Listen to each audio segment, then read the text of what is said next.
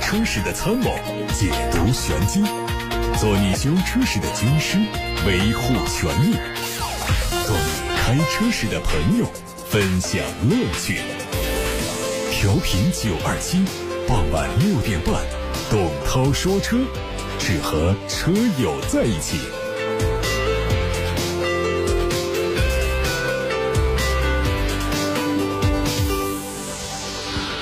各位好，我是董涛，欢迎来到六点半到七点半直播的董涛说车。大家除了通过调频九二七的电波收听之外，还可以通过九头鸟、蜻蜓、喜马拉雅等网络平台收听直播，也可以通过董涛说车的全媒体平台收听往期节目的重播。大家关于选车用车的提问，关于汽车消费维权的投诉，现在都可以打电话到零二七八六八六六六六六楚天交广呼叫中心参与节目互动，也可以通过董涛说车的微信公众号留言。先看今天的汽车新闻，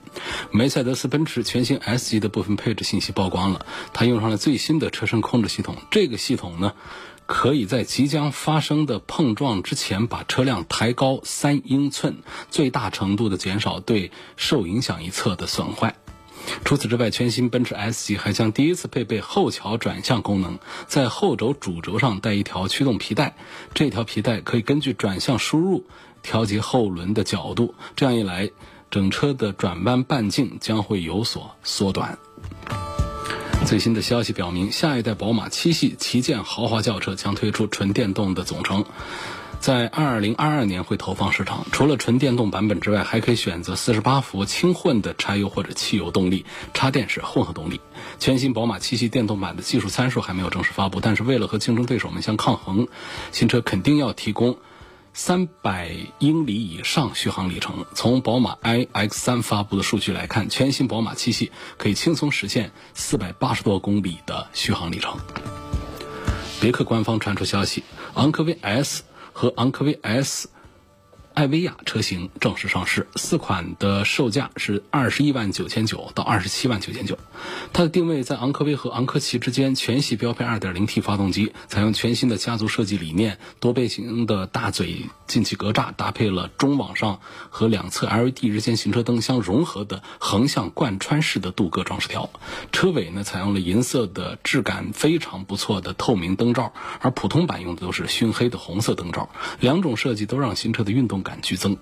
在内饰方面，环抱式驾驶舱的理念同样出现在了昂科威 S 上。相比经典昂科威，昂科威 S 的中控台设计更强调的是对主驾驶位的包围感。另外，和仪表盘相连接的十英寸的中控屏、按键式的电子换挡机构，都进一步的凸显了科技感的氛围。日前，广汽集团和菲亚特克莱斯勒在成都签署了战略合作备忘录，双方将进一步加强在中国市场的合作，优化广汽菲克业务，用加快新产品和电动车导入的方式提升吉普品牌的市场表现。在此前的规划中，吉普品牌在2022年之前将推出十款插电式混合动力车和四款纯电动车。不知在股东双方深化合作之后，上述车型当中有多少会引进中国国产？如今，标致雪铁龙集团和 FCA 合并在即，而双方的领导人已经反复重申，在合并之后，中国市场仍然是企业非常重视的单一市场。但目前，标致雪铁龙 DS 品牌的市场表现都难称满意。相比之下，重振吉普品牌销量的难度要更低一些。这已经成为两家企业强化中国战略的最好发力点。工信部传出消息，国产特斯拉两款两驱车的。相关配置表都出现了，两款新车都会搭载能量密度为一百六十一瓦时每公斤的三元锂电池组，在 NEDC 工况下，长续航版本可以达到六百一十公里，高性能全轮驱动版有六百三十五公里。参考进口版本国产特斯拉 Model 3的两款四驱车，分别是长续航全轮驱动版和高性能全轮驱动版，车身尺寸和国产车型保持一致，定位是中型纯电动轿车。现代汽车官方传出消息，现代旗下的中大型 SUV 将在国内迎来首发。作为一款为美国市场打造的 SUV，它可能是以全进口的方式进入到中国市场。整体设计语言延续了现代家族夸张的前脸风格，采用粗线条的镀铬装饰和前进气格栅，搭配分体式的大灯组。内饰用上了12.3英寸的中控屏，动力是3.8升的 V6。匹配八速的手自一体变速器。未来进口到中国市场会做怎样的动力配置的调整，我们还不得而知。媒体上看到了一组马自达 CX-50 的渲染图，它整体呈现的是轿跑 SUV 的造型，外观借鉴了马自达魁概念车的设计元素，点阵式的盾形的格栅，配上 LED 光源的头灯组，非常具有辨识度。它将作为马自达 CX-5 的换代，有望在2022年推出。动力上用的是后驱平台3.0升的直列六缸发动机。另外呢，马自达还发布了全新八速自动变速器的专利信息，预计这款变速器也会匹配到新车的全新动力总成当中。蓝图汽车在武汉日前发布了首款高端智能电动概念车。概念车的外观设计非常的灵动，优雅的前脸、造型别致的大灯和流畅的车身线条，再加上欧翼门，都展现出很不错的高级感和运动感。内饰上看到了整个中控台由多块屏幕组成，方向盘上还看到了能够显示丰富信息的液晶屏。另外，它的挡把造型非常激进，和外观设计协调统一。据悉，量产车将以纯电动版本以及插电式混合动力版本亮相，计划在明年投产上市。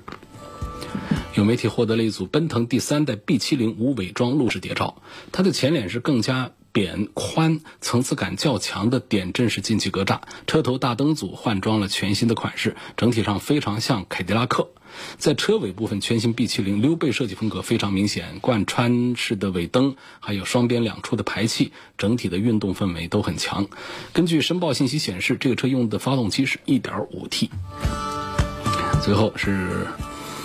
吉林省长春市公安局朝阳分局日前打掉了一个涉及到全国十三个省市地区的特大冒充国内外知名汽车品牌商标、生产销售伪劣汽车养护用品的团伙，抓获涉案人员十六人，查封扣押生产设备十二台、成品机油五十多吨、包装用品二十多万件、假冒商标二十多万份。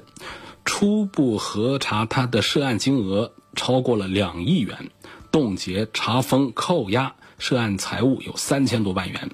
刹车油、机油这些都是保障驾驶安全的东西。如今竟然有人为了谋取暴利，乐此不疲的制造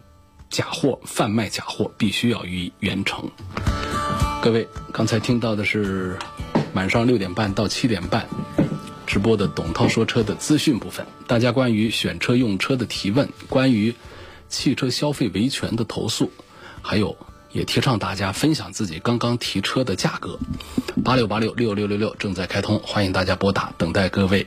来电。还有董涛说车的微信公众号，图文语音都可以留言说话。来看来自八六八六六六六六楚天交广呼叫中心热线电话上的提问，王先生说，希望从性价比方面说一说汉兰达，它的哪一款配置更值得买？有没有必要买它的四驱？如果不考虑市。区和七座，那是不是买最低配的五座版本就可以？呃，汉兰达卖的非常好，车源紧张，然后很多地方都还有加价销售的情况，也没有什么优惠。所以这个车呢，就是丰田的号召力还是不错，有这么一个 logo，这个车造那么大，然后基本上还是不愁卖的一个产品。但是呢，在车圈里面，基本都知道呢，在这个中大尺寸的这个 SUV 里面，汉兰达。在这个越野性能方面，通过性能方面还确实是垫底的一个车。另外呢，在车内的用料方面也是更加的节约成本。所以说，同样的一个价位下呢，其他品牌的车可能在配置啊，在车内的这个用料这个各个方面都会做的比汉兰达要好一些。但是不影响汉兰达的大家对它的这个购买的这个呃热度。那么你问到它这个车的性价比的话呢，我。客观评价，如果按照它的官价来说，对于这个尺寸和它的这个质量稳定性各方面来讲的话呢，它性价比还是很不错的。嗯，所以那么买它哪一款呢？我也赞成买它的最低配就可以。至于它的四驱呢？我没必要分析它的四驱是什么样的一些原理，那是很简单的一些多片离合器的湿式四驱，并且呢，在实际的越野的四驱表现方面呢，也是垫底的一个车，从来都没有好过。那我们很多的四驱 SUV 做一些对比测试的时候呢，拉一个这个反面教材，嗯，拿一个比较差的一个参照物来的话呢，往往就会想到谁呢？想到丰田的汉兰达。你看看，随便啊，包括吉普啊，很多的品牌，他们要做。这个车主的试驾体验，包括一些媒体的一个四驱的试驾体验活动的时候呢，往往就喜欢拉一个汉兰达过来，同样的一个交叉轴，哎，这吉普的这个指挥官呐什么的就很轻松的过，但是呢，到了汉兰达上那是必须过不了，所以这就是不推荐买它的四驱，没有意义啊，买它的低配二十几万，呃，包括这个加点价什么的，其实这个。车子呢，还是很多人在买，我觉得就可以。你买它一个二十几万的，跟买一个三十几万的，其实，在实际的这个性能表现方面，包括一些基础配置方面，这区别都不大。所以是不赞成买它的四驱，买它的高配的。陈先生说，奥迪 A 六和雷克萨斯的 ES 都是性价比很高的车。那么同样的价格呢？因为雷克萨斯 ES 有六年的免费保养，是不是相比 A 六 L 就更加省钱？这两款车对比选的话呢，更推荐买哪一款？这还是一个人群的问题啊。买雷克萨斯的人呢，还是比较佛系的，就是与世无争，更加的安逸，不太在乎别人怎么看自自己。实际上呢，像 A 六五系和 E 级的很多车主呢，是实际上还是不大理解为什么会。啊，买一个性能各方面，呃，都要差很多的一个雷克萨斯的 ES 的，就这样的。但是雷克萨斯的车主呢，ES 的车主呢，也看不上奥迪 A 六、宝马五系那些，觉得他们追求那个豪华品牌呀，啊，那看起来好像有档次那样的。实际上，心里想啊，这些 ES 车主心里想，你可不知道这车内饰有多么的精致，它的故障率有多低，它的六年的免费保养有多爽。呃，所以这就是两个完全不同的人群在选择这两个车的时候，他们的对比性啊，实际上如果要讲这个机械性能各方面讲，雷克萨斯的这个 ES 肯定是比不了 A6L 的，且不说跟什么五系啊这些比，那就差的差距就更大了。所以雷克萨斯它的卖点，它根本就不是在做说这个车的行驶品质啊有多好，那不是这样的。所以这个你要讲是不是相比 A6L 更省钱，那确实确实啊。奥迪的售后的后期的费用，它确实是有名的，是比较贵的；而雷克萨斯呢是有名的比较便宜的。然后它六年的免费保养，这确实是在豪华这个这个 C 级轿车里面，它是可以省很多钱的。但是呢，像雷克萨斯的车呢，它同样如果出现一些非索赔的啊一些项目，要自己来掏钱来修来做保养的话呢，它也不便宜，它修车的费用还是很贵的。那我们开个四 S 店呢，除了卖车挣钱之外呢，还有很重要的一块就是售后的车间。这个车间里面就必须得是有一些这个故障车，然后呢，呃，保养各方面再来收费用，可以挣到钱。雷克萨斯的投资者呢，其实也比较头疼，就是我这个后期好像故障率比较低啊，我这来的车也。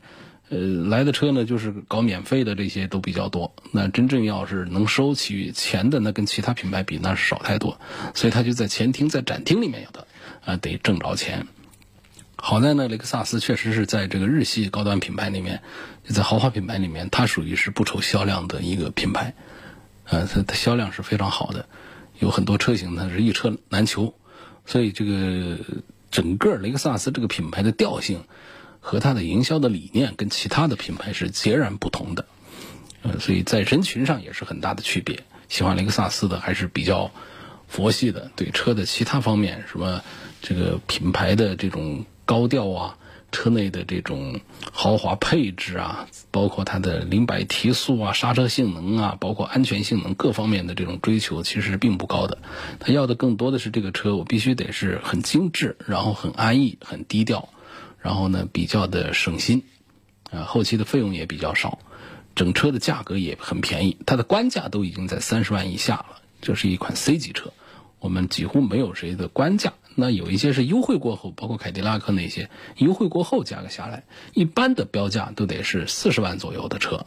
所以这确实是性价比的优势，在雷克萨斯 ES 上是比较突出，后期的费用也是非常有优势的，比较便宜。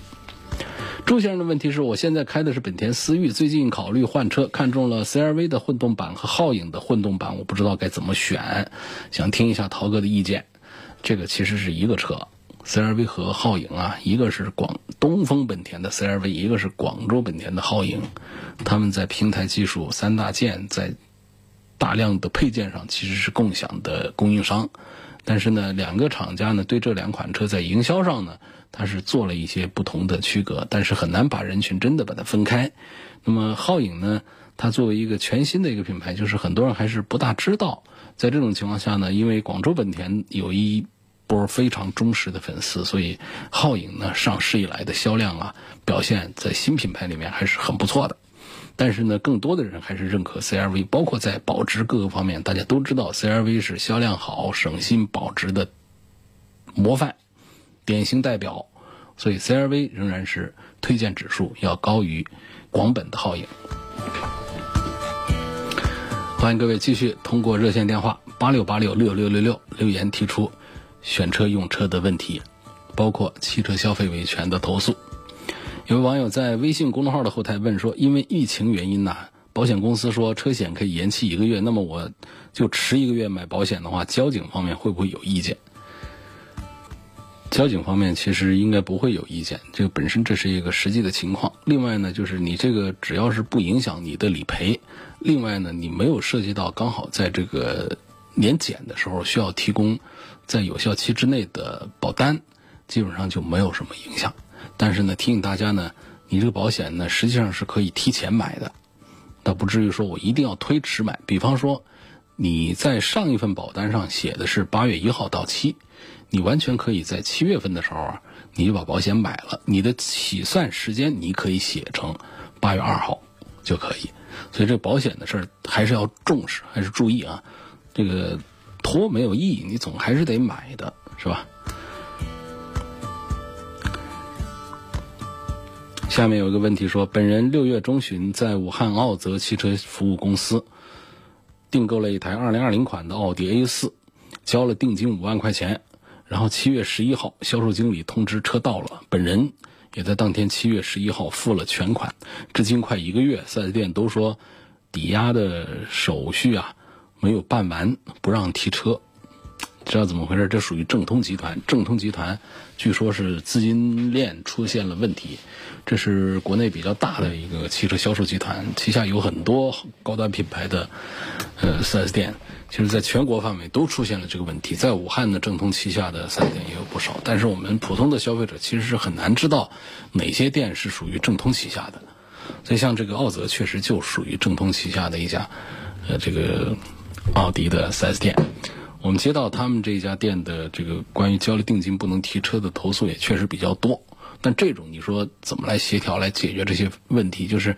你跟你跟一个谁打个官司的话，比方说你们俩之间有一个财务上的纠纷，他欠你钱，结果他家里叮当响，这种你真拿他是没办法的，啊，所以遇到这种情况呢，还是比较麻烦，就提醒大家还是得绕绕道走啊，绕着走。这说的是黄埔科技园那儿的那一家。下个问题说，我听你节目很久，这凯迪拉克的 CT 五我也是看了好久。最近听你节目说呢，丰田的凯美瑞和亚洲龙的混动版也是很不错，城市跑是比较节油。丰田纯油版的车故障率低，混动版的故障率和 CT 五谁的故障率低？那还是还是丰田的故障率要低。凯迪拉克的故障率肯定是要比丰田的要高一些。还问保值的问题，保值那也是丰田的保值要更好。他还问。我今年三十五岁，车子经常城市上下班开，一年十多次跑高速，请问我该怎么选？那这多数人还是在选择丰田，销量还是比凯迪拉克的要高一些。但是提醒你，就是同等价位下，凯迪拉克它属于豪华品牌，其实开出去呢，这个里子不一定有，但是面子还是能够得到保障的。它比一个丰田的凯美瑞停在那儿呢，还是要显气场和显显高端一点点的。或者说显得车主更有钱一点的，这个有点俗了啊。但是我们避免不了，确实同样价位，我们在选车的时候还是得考虑一下品牌形象、档次这方面的话题。孙女士她希望从性价比、性能、后期维护方面对比一下丰田的亚洲龙和凯迪拉克的 CT 五哪一款更值得买。那买亚洲龙呢，就风险就比较低一点。那凯迪拉克的 CT 五呢，性价比也很不错。那主要还是大家关注一下它的十一体，它有一个新上的一个时速的变速箱。呃，这个变速箱呢，如果说通用上一代的那个变速箱呢，顿挫感强啊，整体评分比较低的话呢，那么这一代的这个这个变速箱的话呢，可能还是呃给的分数要高很多，它的低速的这个顿挫已经抑制的很不错。如果你不是飙车的那种略带油门的话，它是相对比较呃比较平顺的，嗯，然后呢，在这个齿比的这个设计上呢，它在城区路况下也是很轻松就可以上到十档，上到十档上去，所以它也会在机油方面，呃，有一些这个表现。那么它的一些小毛病呢，就还是感觉它的这个加速的力道不明显，因为它的档位太密了，所以就有点接近 CVT 的感觉了，就是加速的力度不太明显。然后就是这是第一个，第二个呢，就是它还顿挫感，它仍然还是在收油溜车的时候呢，它还是有。就总体感觉呢，这个十 AT 啊，它在完善程度上呢，仍然是还是有。有必须扣分的这些项目，那么相对讲的丰田亚洲龙呢，这个产品的整体性稳定感还是要更好一些。而且呢，孙女士如果说是女士考虑买的话呢，凯迪拉克上的更多的线条元素还是那种男性化的直线条的硬朗的那种硬汉的那种特征更多一些，而亚洲龙呢，就更加的显得流线化、时尚、圆润、精致一些。而且呢，它的保值率也好一些，它的后期的费用、后期故障也少一些，所以我还是推荐给孙女士多考虑一下丰田的亚洲龙。下一个问题问到这个第八代高尔夫跟这个咱们的刚出的本田的两厢思域应该怎么买？第八代的高尔夫是已经出来了，嗯，但是呢，我们就同样的价格啊，十四万多，这个都是两厢车。放到一起来做对比的话呢，我觉得可能年轻人还是会喜欢这个思域要更多一些，因为这个三厢思域本身就是一个网红车型，它的风头是盖过了高尔夫的。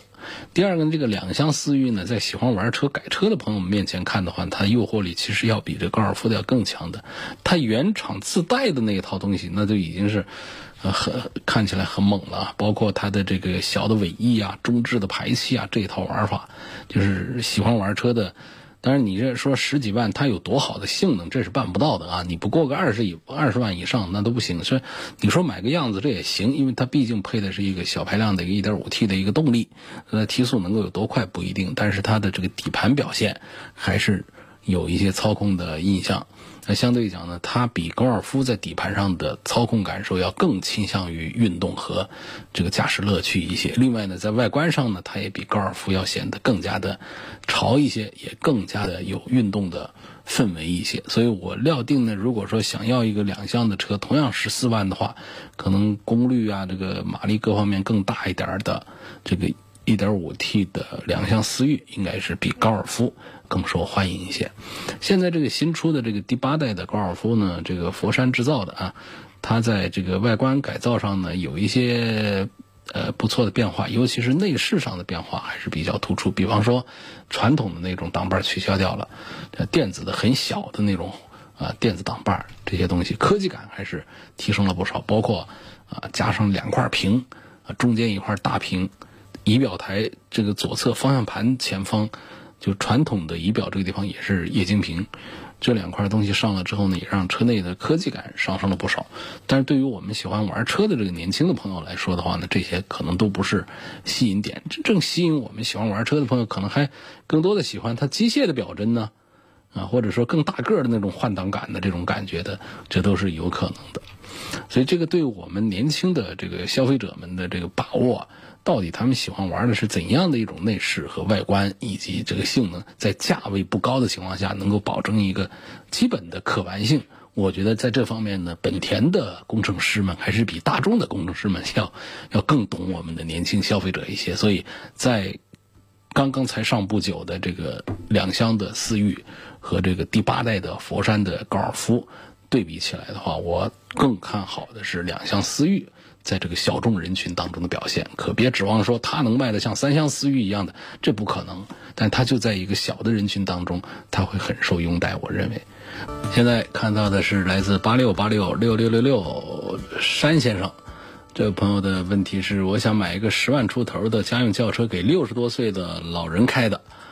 目前看上了朗逸，希望介绍一下这款车。还问十五万元以内能够落地的本田、丰田有没有差不多车型推荐？当然有啊。那本田有思域啊，咱们这个丰田有这个卡罗拉呀，还有日产有轩逸啊，这都是这挺适合的。尤其像轩逸这样的车，更适合六十多岁的老年人开。啊，还有这个关于这个朗逸这个车的推荐呢，我觉得推荐指数还是稍弱一点，因为这个车上用的这个这个这个故障率啊，这个方面的不太好的这个七速的双离合变速箱，这还是得提醒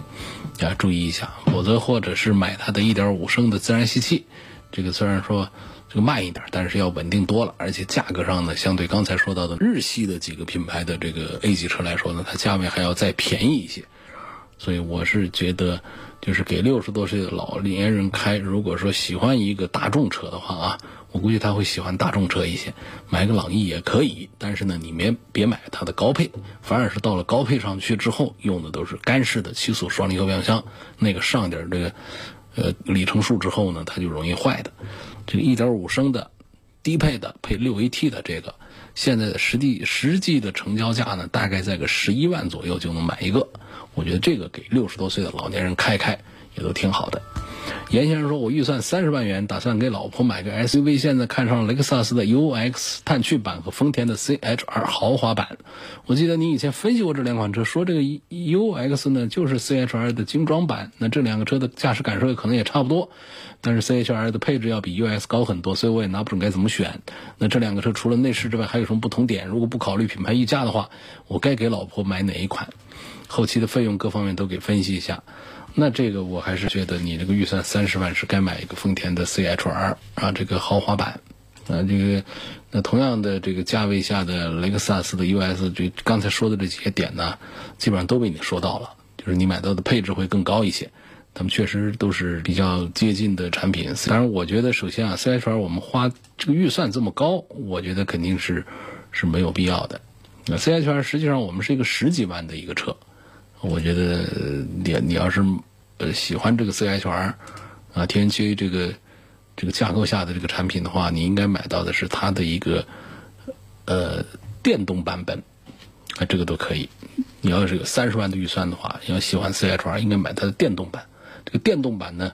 那半下地这三十万也也用不上啊，也也花不完这些钱，也就是二十几万就可以了。那么这样的这个三十万的话，我觉得那就是。呃，划不来，还是划不来，一半的价钱来买一个普通版的 CHR 吧，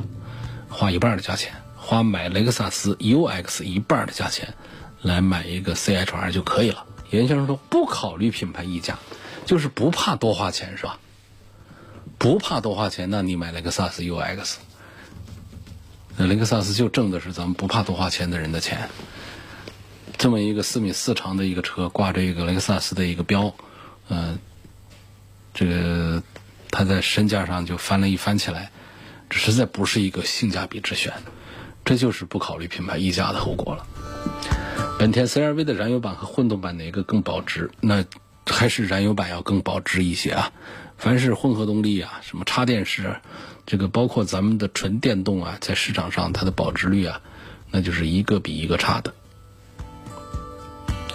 但是说本身呢，它挂着一个本田的 logo，一个 CRV 的一个品牌在的话呢，它的保值率还是比其他的产品是表现要好一些的。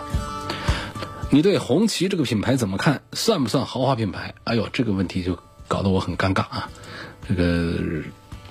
不好怎么说的。因为从我们的爱国情怀来讲呢，我们应该推举一款自主品牌的豪华品牌。但是你从它十几万一个价格的低端的十几万的一个价格来说，我觉得这个还是，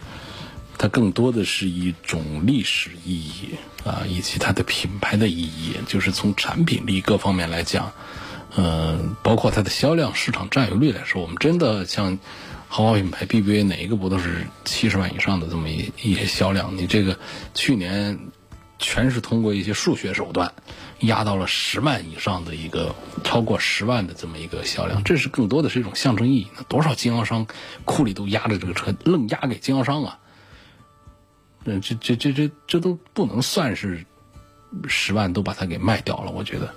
通过一些数学手段实现的这个十万以上的一个销量，实际上你要真有十万以上销量，街上怎么会这么少？你想吧。所以这个车肯定都在停车场啊。所以说这个。任何一个市场上都少不了一个标志品牌，在美国少不了一个林肯，在日本人啊这个少不了一个这个世纪啊，在英国少不了一个路虎，这都是行业的领航者啊等等。所以这个中国呢需要一个这样的高端品牌。目前呢在，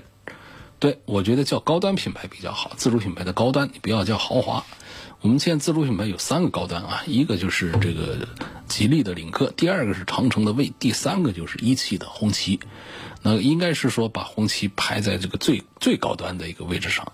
啊，后面再说领克和魏的事儿。毕竟呢，红旗它做了有更高端的产品，哪怕没人买，也搁在那儿放着，来拉高它整个品牌的站位和调性。但是呢，它只是在高端的位置上，我觉得还不能把整个品牌放到豪华的位置上。它也可能，就是说它有豪华车在高端上做的跟个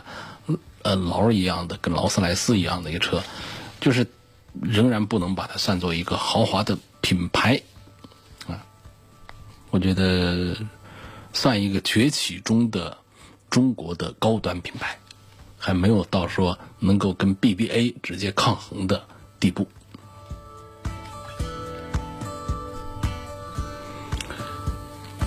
下一个问题说，打算买个奥迪的 A 四，但是听到有一些车评专家说，双离合在后期的使用过程中故障率很高，希望能够详细说一说。奥迪 A 四啊，你只要不买它的这 1.4T 的盖板入门版，那都没有问题。它的都是七速的双离合，但是它分干式和湿式，只有一点四 T 一百五十匹马力的那个入门盖板。才用的是干式的爱坏的那个，跑上一定公里数之后呢，那过去在帕萨特在这个车上呢被车主们投诉可多了，所以你买的如果是它的中高配，像一百九十匹马力以上的车，都是用的七速的湿式的双离合变速箱，这个其实问题它就不大。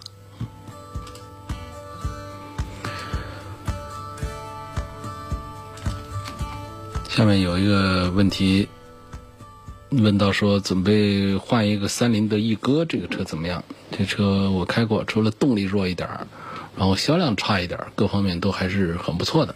呃，这个车推荐指数不高，但是也说实话，它身上也没有说明显的一些故障和毛病出来。就是三菱在中国的市场确实是退到三线靠后去了。这是大家在买车的时候，我花这个钱是否应该考虑一个一线的品牌，销量更多的、更保值的一个产品？呃，这是大家应该考虑的一个问题。好，今天就到这儿，感谢各位收听和参与晚上六点半到七点半钟直播的董涛说车。在节目时间以外，欢迎大家通过董涛说车的全媒体平台收听往期节目的重播音频。这些平台包括了蜻蜓、喜马拉雅、九头鸟，还有。董涛说车的微信公众号等等，包括微博，同名微博。